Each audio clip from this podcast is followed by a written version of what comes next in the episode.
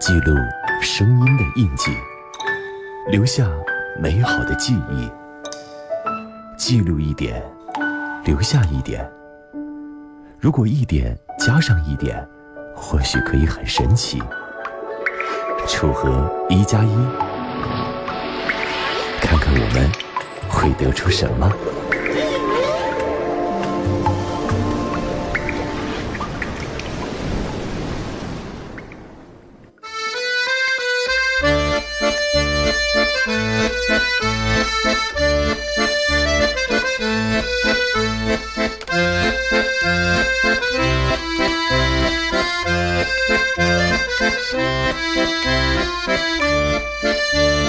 嗨，各位，这里是楚河一加一，看看我们能得出什么。我们的节目宗旨是：爱是什么是什么，啊、不负责。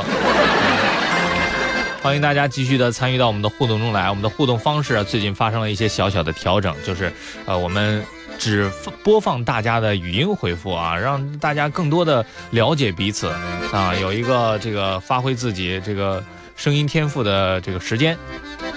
呃，大家可以继续的发送语音回复到浙江之声的微信公众平台，我们来一起互动这个话题。同时呢，也提醒那些觉得自己不是特别善谈的朋友啊，如果你想参与互动的话啊，你看有很多朋友也把文字发来了啊，你可以对着文字再念一遍。我谢你啊！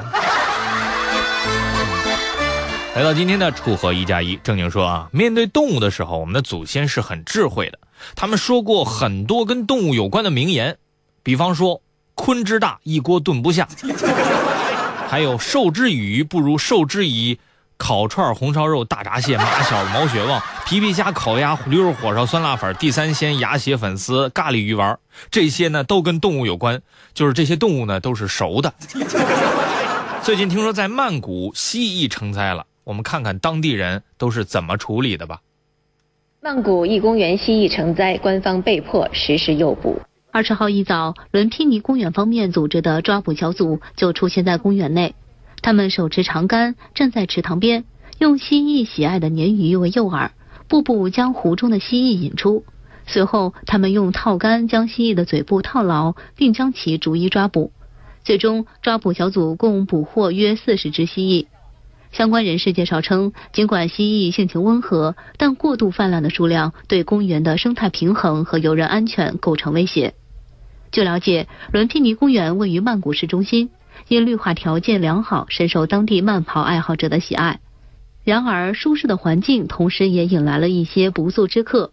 据市民反映，蜥蜴横卧在公园内的道路中央，或者从园内的池塘中快速爬行而出，锻炼的民众时常受到惊吓。依照计划，这些被诱捕的蜥蜴将被运送到官方的动物保护区妥善安置。对此，有网友表示。蜥蜴们呐，你们庆幸吧，没有生在中国，特别要是在广东，你们怎么可能成灾？保不齐就灭绝了。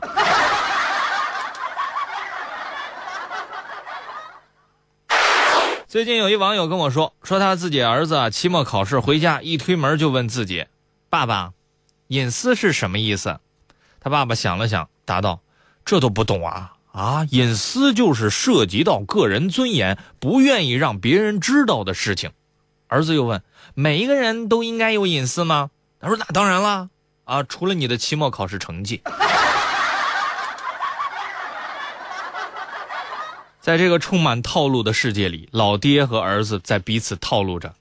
这几天关于隐私权的话题吵得也是沸沸扬扬。现在在微博上有不少账号在倒卖明星的航班信息。你比如说，孙杨傅园慧的身份证号四十块钱一个，买傅园慧的证件号还可以加送胡歌证件号。当然，这还不是最牛的啊，有的甚至只需要花一个月三百块钱，就能在网上租到账号和密码，进入到民航的订票系统，查到航班信息，包括航班座位、乘客身份情况。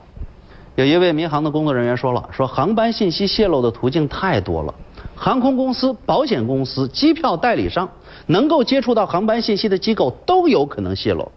就光说代理商，就包括一级代理、二级代理、三级代理。但凡手里有一个图谋不轨的，那就会造成信息泄露。当然了，明星的信息被泄露容易引发关注，而事实上，这种航班个人信息的泄露也关系到其他的普通乘客。而不管是明星还是普通人，对于他们来说，个人信息那都是同样重要的。本来嘛，坐飞机买保险那需要提供个人信息，目的是什么？目的是为了安全。可是现在却因为信息的泄露，反而给乘客带来了安全和财产的风险，这很尴尬。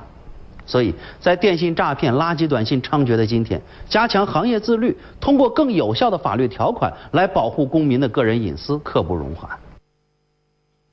对于隐私的保护，其实楚河一直是非常小心的。我甚至都不会告诉别人我的单位地址是莫干山路一百一十一号。嗯，你们现在都装不知道吧？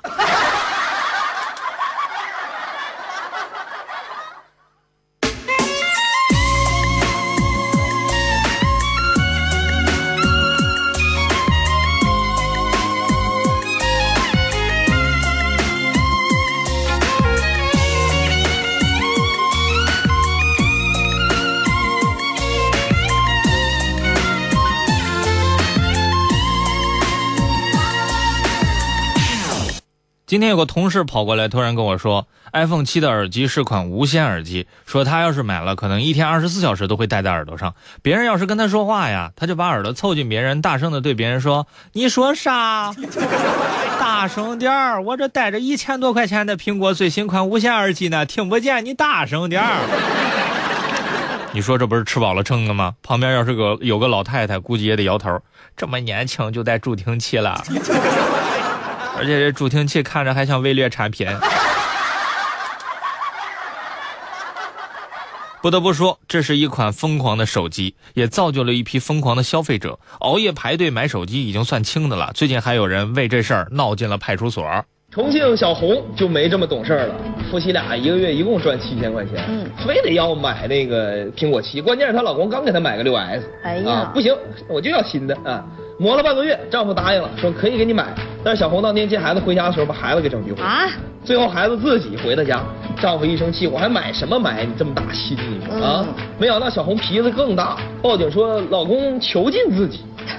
啊！你说没有妻就不好好过日子了，太能作了。不是，我是讲你把孩子能丢了，你这 iPhone 七你也危险，是不是？哎，这民警赶到之后，好一顿教育。嗯，报假警是犯法的。这媳妇儿这么作，我估计也是平时老公挺惯着，是吧？对此，有网友表示：“这家的老婆真是够败家的。”这让他想起来一个网友曾经分享的故事：“我女朋友大姨妈来了之后，肚子疼得厉害，我让她多喝点热水。她说她她说我不爱她了。于是我带她去医院挂号排队会诊，折腾了一下午。后来医生告诉她，让她回去多喝点热水。”